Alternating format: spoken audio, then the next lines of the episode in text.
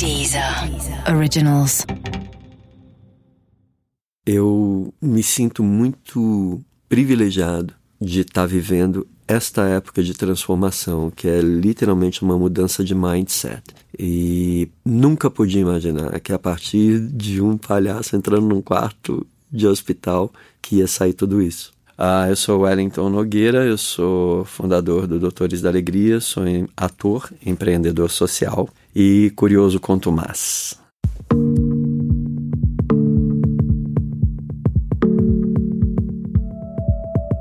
Se você quer que a vida dê risada, conte a ela dos seus planos. Essa frase nunca fez tanto sentido quanto na história de Wellington Nogueira. Ele é empreendedor, besteirólogo e palhaço, como ele mesmo diz. Quebrou a promessa que fez aos pais de ser médico para se tornar um doutor da alegria. Em 91, fundou a ONG que já formou milhares de palhaços, impactou milhões de crianças e inspirou o surgimento de mais de mil projetos pelo Brasil. Ele é o quarto episódio da série de podcasts do Day One, uma coprodução da Endeavor e da Deezer, que está contando e recontando os melhores Day Ones da história. Nessa entrevista, você relembra os melhores momentos do Day One do Wellington, que aconteceu em 2011, e conhece também a sua filosofia de gestão baseada no brincar. Um dia escapei de um assalto, consegui negociar com um ladrão. Eu via, eu vi a minha vida passar assim inteirinha com aquele três oitão na minha cabeça, mas eu consegui negociar. E aí então, depois daquela noite, eu falei assim: nunca mais na minha vida eu vou levar um segundo qualquer fazendo algo que eu não ame, fazendo algo que não me dê brilho nos olhos, tesão. Então foi assim que eu consegui encontrar motivação para quebrar uma promessa que eu tinha feito para minha família de me tornar médico, porque aos sete anos eu falei para minha família que queria me tornar médico, então eles investiram na minha educação para eu me formar médico, mas eu queria fazer teatro. Então eu saí do Brasil em 83 para estudar teatro musical em Nova York Wellington sempre gostou de cantar. Depois do assalto que sofreu, decidiu morar fora do Brasil para estudar teatro musical na Broadway. E quando me formei, eu falei assim: bom, eu, que legal, eu estou tendo oportunidade de trabalho. Então eu pensei, acho que eu vou ficar um pouquinho. Eu sempre tive pequenas ambições, não é? Então o meu objetivo ao ficar foi querer me tornar um superstar na Broadway, para depois de dois ou três anos, não é, ir para Hollywood. E em Hollywood começar humildemente com o Oscar de melhor coadjuvante, e depois de dois ou três anos, enfim, ganhar o de melhor ator e quem sabe com cinco anos o de conjunto da obra. Como como vocês veem, na minha vida estava tudo planejado, não é? Eu estava lá, New York City, Manhattan, a caminho de me tornar um superstar na Broadway, trabalhando no mercado americano, estava tudo lindo, mas eu sentia que estava faltando alguma coisa. Falava, mas como é que eu posso estar aqui realizando o meu sonho e estar sentindo que está faltando algo? Essa inquietação do Wellington é muito característica dos empreendedores. É esse sentimento que faz nascer as grandes ideias. Quando os empreendedores se movimentam por essa busca, o acaso dá um jeitinho de colocar algumas pessoas especiais pelo caminho. Eu estava nessa busca quando dizem que sempre tem um telefonema que muda a sua vida. Meu telefone tocou e era minha amiga Lane. A minha amiga Lane era uma palhaça com quem eu tinha estudado técnica de palhaço, mas eu nunca tinha pensado em ser palhaço tempo integral. Eu estudei técnica de palhaço para poder ser um melhor ator, né? que era uma coisa mais séria. Palhaço para mim era uma arte inferior. Aliás, não era nem escolha profissional, era resgate kármico. É. Exatamente. Você é palhaço porque foi muito ruim numa vida passada, volta nessa agora, vai ser palhaço. Então, é, exatamente. Sabe assim, a, base da pirâmide? Então, sete palmos abaixo. Para mim era ali que estava a escolha profissional de ser palhaço. Aí, o que aconteceu? Ela me ligou e falou, well, tenho, assim, o maior prazer, estou te ligando para te convidar para fazer um teste. E eu pensei, Broadway, Hollywood, não é? Mas aí eu falei, claro, Lane, o que que é? Ela falou, é para um trabalho de palhaço em hospital. Alô, Well, você está aí? Não, não, darling, eu tô, eu tô, mas veja bem, eu tô aqui em New York City, Manhattan, a caminho de me tornar um superstar na Broadway. Você vem me convidar para fazer teste para ser palhacinho em um hospital? Você não está entendendo. Aí ela falou: É verdade, eu não estou mesmo. Eu achava que você era um cara de mente aberta, um cara que ia ver primeiro e julgar depois. Nossa, Lane, desculpa, foi mal, desculpa a minha arrogância. Vamos lá e vamos conhecer o seu trabalhinho. A gente não muda de uma hora para outra, né? Então eu fui chutando a minha sombra de ódio, porque eu falava, por que, que eu não aprendo a falar não para esses micos que a vida me joga pela frente? Mas quando eu cheguei no hospital, em 1988, quando eu vi os dois palhaços de jaleco circulando pelo hospital, aquilo quebrava o teu fluxo, tirava você do piloto automático e você falava, o que, que foi aquilo? E aí então eu me apresentei eles falaram: olha, a gente vai visitar aquela criança. Se tiver alguma dúvida, não fala nada, a gente conversa depois. E aí eu vi que aquela criança estava completamente prostrada no leito e eu pensei que aquilo ia ser um vexame, que eles na verdade eram caras querendo parecer bonzinhos para poder ter uma história legal para contar no, na hora do jantar. Eu sou um pouco crítico. E aí, para minha surpresa, eles não entraram no quarto, eles pararam na porta e olharam para aquela criança. E quando eles olharam, aquela criança que estava naquela prostração, vendo o tempo passar, ligou um botão e o olho dela se conectou com ele. Ali da porta, eles começaram a usar malabarismo, mágica, bolhas de sabão, como se fossem exames médicos. E essa criança foi mostrando tônus e sentando na cama. Dali, eles, a pouco, eles pedem licença para entrar. Ela dá licença, quando eles entram, ela salta da cama e começa a interagir com eles. A minha cabeça começou a pirar, porque eu falei, nunca vi nenhuma superprodução da Broadway ou de Hollywood, até hoje, ter esse impacto sobre uma plateia de uma pessoa.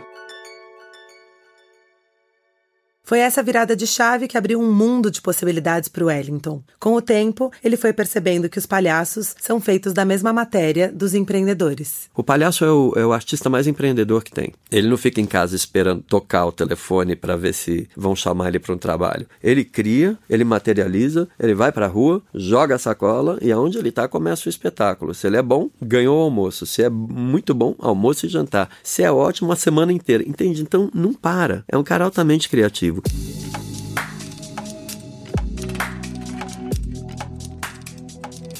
Nesse ponto da história, o Wellington começou a se apaixonar pela profissão do palhaço. Depois daquela primeira visita ao hospital, ele voltou para casa, se preparou de verdade e decidiu fazer o teste. E no dia do meu teste, eu fiz com o, o palhaço que criou esse trabalho, Michael Christensen. Um cara super intimidante. Primeiro quarto foi incrível, segundo quarto eu comecei a pegar o jeito da coisa e no terceiro quarto a gente entrou na ortopedia. Era uma criança que ela tinha gesso aqui assim, né, da, ia desde aqui da coxa até aqui, no peito, e pareciam aros de bicicleta saindo do corpo dessa criança. E eu sei que a gente foi fazendo o trabalho e o Michael foi um super parceiro de cena. Parecia que a gente tinha ensaiado, tudo deu certo. E aí então a gente terminou, estávamos indo embora. Eu estava já de costas, ele falou: Hey, doctor. Falei: Pois não? Eu estou me sentindo bem mais leve agora, muito obrigado.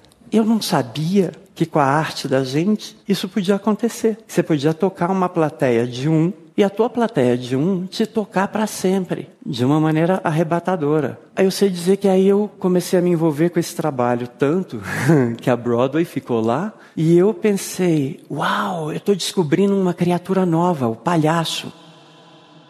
Eu vejo e vivencio e me inspiro na força que é essa coisa tão simples, que é o brincar, que é o interagir, que é, é, o descanso, é o respiro, é o momento em que a gente não precisa se levar a sério e simplesmente fluir. Isso é o que mais me inspira e eu vejo que é possível.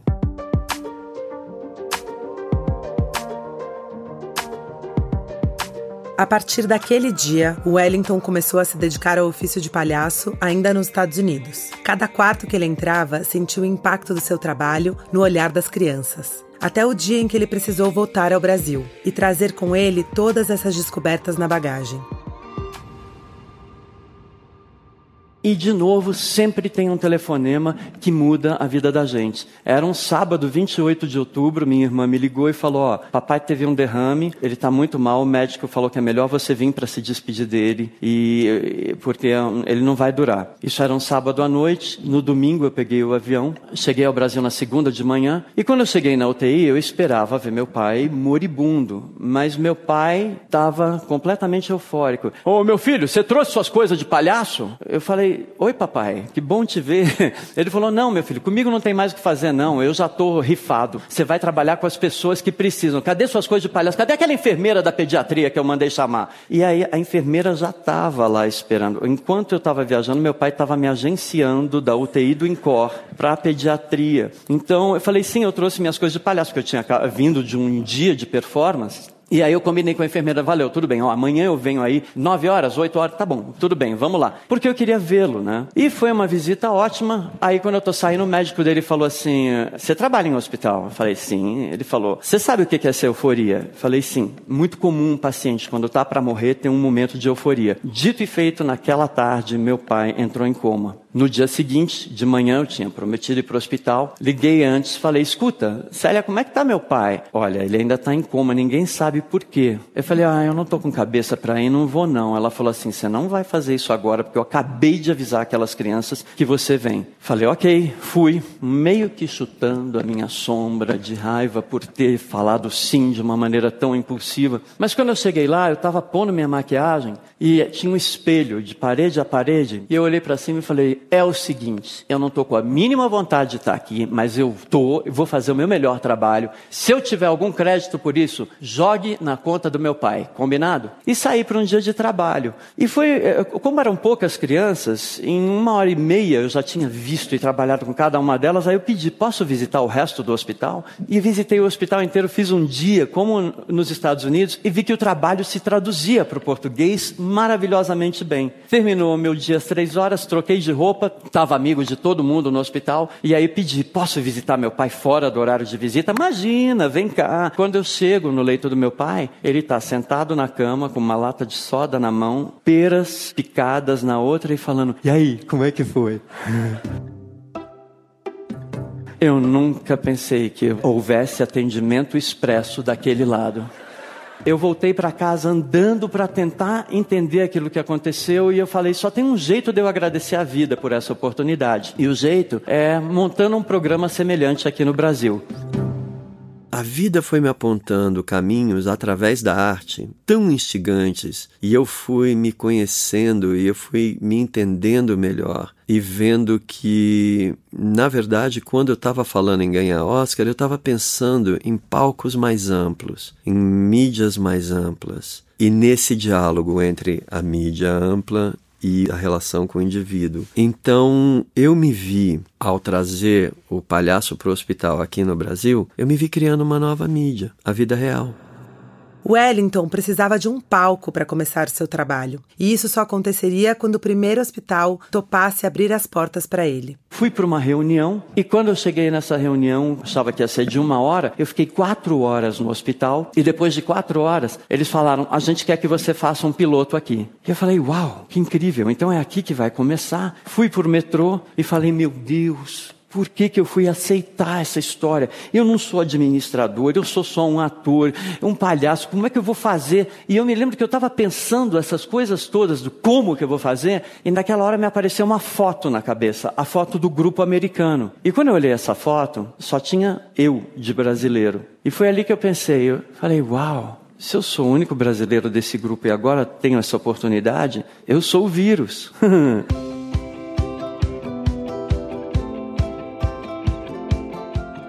Isso, I am the one no meu day one. Eu não posso falar não. Quer saber? A me ajuda nessa história porque eu vou fazer esse negócio. E foi assim que o Doutores da Alegria começou. Depois que meu pai faleceu, eu comecei o trabalho e dito e feito, no que o trabalho se materializou, as pessoas começaram a entender a importância da alegria naquela adversidade do hospital.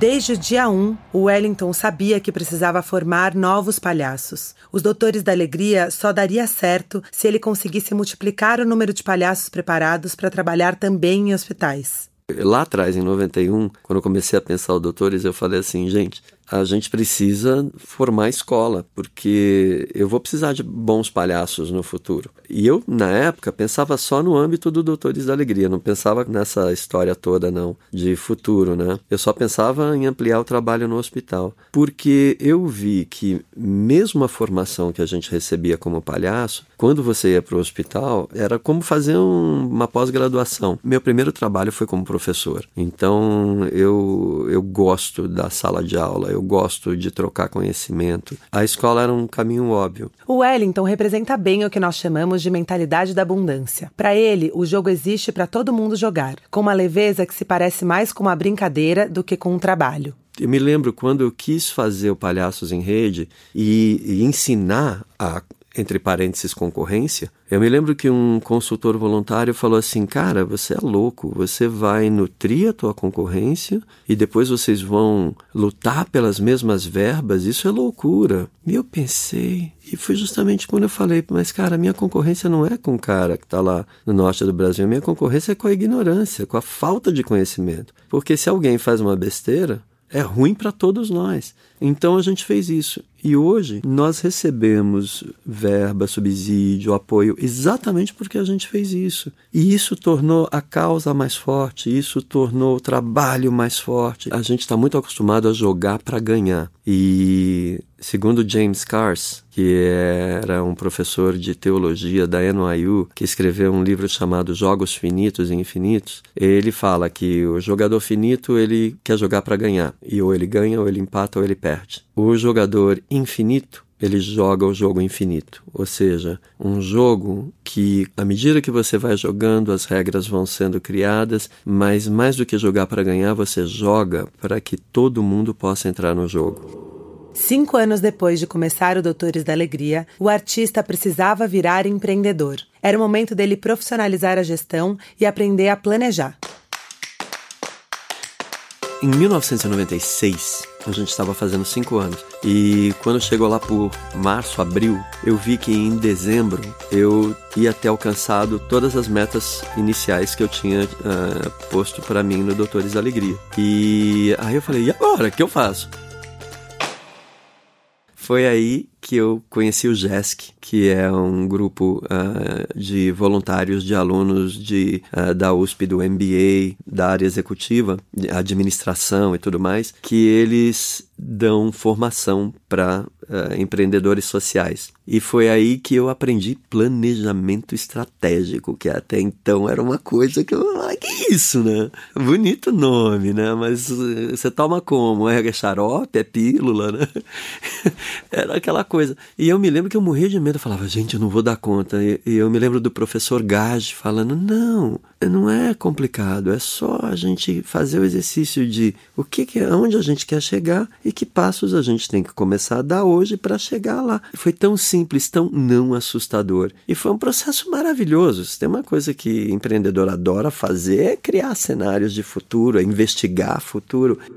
Fazer o fluxo de caixa, contratar mais gente, treinar, planejar os próximos meses. O empreendedor ou a empreendedora aprendem a fazer muitas coisas que estão fora da sua zona de conforto. Nem tudo é a sua paixão. Esse momento chegou também para o Wellington, quando o projeto que começou de um sonho foi ganhando força e tamanho. Quer conhecer esse pedaço da história do Doutores da Alegria? Daqui a pouquinho a gente volta para contar como isso aconteceu.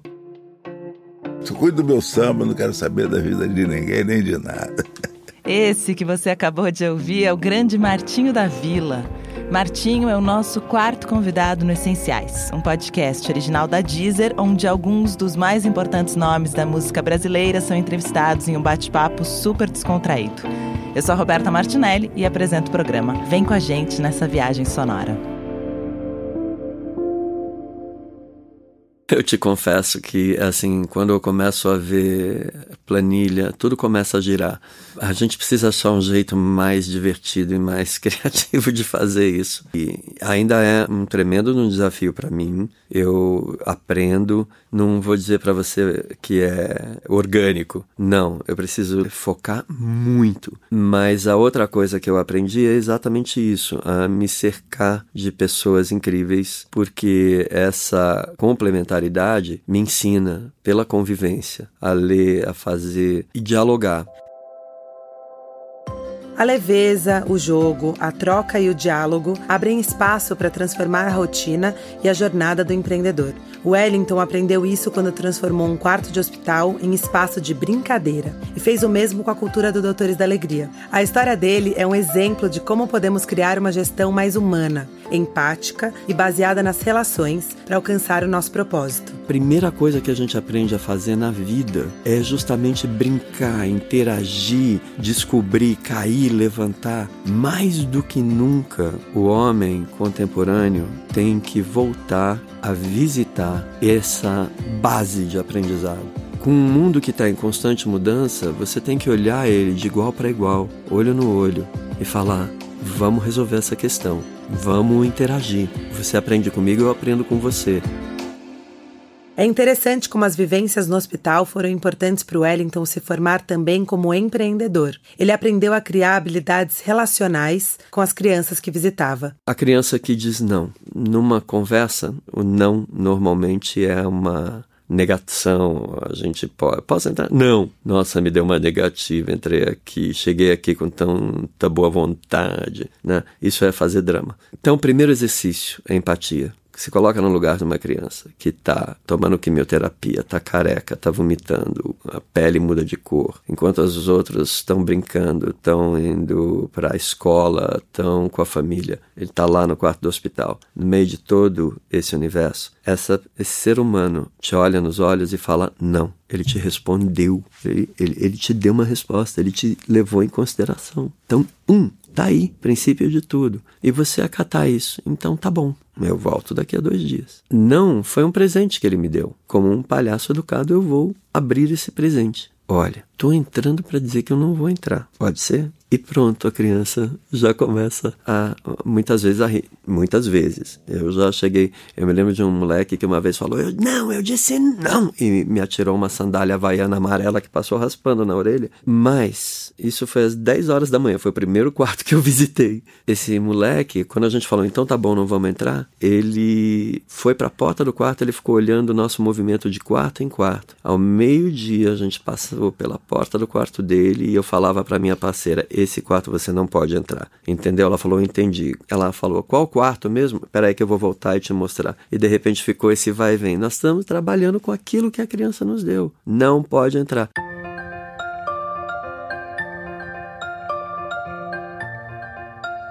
E ali, naquela brincadeira, vai, volta, olha bem, pergunta para o menino, é aqui que não pode entrar, né? É, tá ótimo, muito obrigado em 10 minutos a gente estava dentro do quarto a convite dele. Isso é um exemplo, um pequeno exemplo, mas a base de tudo é isso. Em primeiro lugar, a escuta sem julgamento. Se a minha cabeça fosse para, nossa, coitadinho, por que será que ele não me deu? Pronto, eu já estou pensando em mim, eu não estou mais pensando no nós. O que, que nós vamos fazer? É, esse que é o legal. E não tem resposta, tem proposta. Eu fico imaginando a primeira vez que um palhaço entrou em um hospital. Imagina o estranhamento que ele causou pelos corredores. Alguém um dia teve a ousadia de levar alegria para as crianças na UTI. Essa é uma atitude empreendedora. Combinar o que parece incombinável para criar novas relações, novos jeitos de enxergar a vida. Tudo isso com mais leveza e alegria. Então hoje o desafio da gente é trazer mesmo essa educação lúdica é uma educação lúdica, porque o ser humano é um ser lúdico por natureza. Tudo, todo o aprendizado da gente, quando vem da interação, do cair, do se sujar, do levantar, é, é onde a gente aprende tudo e de maneira muito menos traumática, não traumática. A gente ensaia, a gente brinca, a gente bate cara, a gente ganha, a gente perde, tá tudo ali. E então, quanto mais a gente incorporar essa linguagem, mais chance a gente vai ter de fluir em direção a um futuro desejável, como diz a Lala de Anzelan, coletivo, criativo, pau para toda obra e sem medo de ser alegre, sem medo de ser pleno, sem medo de querer se desenvolver mais e trazer mais essas habilidades uh, relacionais, humanas, sensoriais para o exercício do trabalho. Até porque uh, o, o, fim disso é ressignificação e, quem sabe vamos tirar essa palavra trabalho que ela é oriunda de tortura, tripalho, né? Olha, em inglês já existe até a palavra let's labor que é a mistura de play com labor, né? Uh, em português, sei lá, vamos brincalhar ou vamos trabrincar, eu não sei. Estamos brincando ainda com essas possibilidades. Uh, nosso maior desafio hoje, mas o mais lindo, eu acho, é hoje agir para criar futuros desejáveis e projetar futuros desejáveis. Ou projetar um tremendo playground onde todo mundo está se divertindo, está evoluindo e está tornando o mundo melhor. Aí faz sentido falar isso é trabalho, ou isso é playboy, ou isso é o próximo passo. Então é nesse playground que eu quero estar, tá, com bastante gente. Essa é a filosofia que guiou Wellington na criação do Doutores da Alegria e pode inspirar muitos empreendedores a criarem ambientes de trabalho mais leves e empáticos. O que me chama atenção na fala do Wellington é ele conseguir usar os valores que aprendeu como palhaço na vida de um empreendedor. O resultado disso é um novo jeito de fazer gestão, que combina a arte e o sonho grande para construir o novo.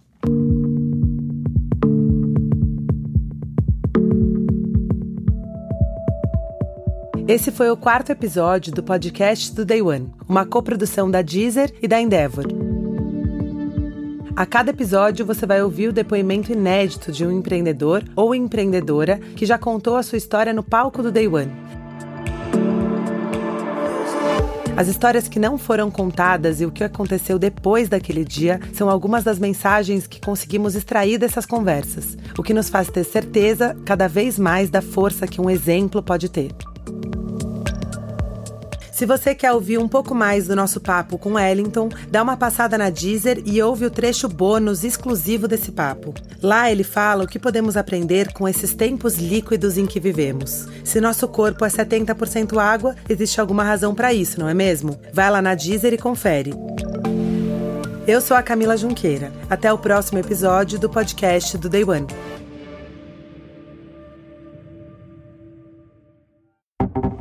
Deezer. Originals.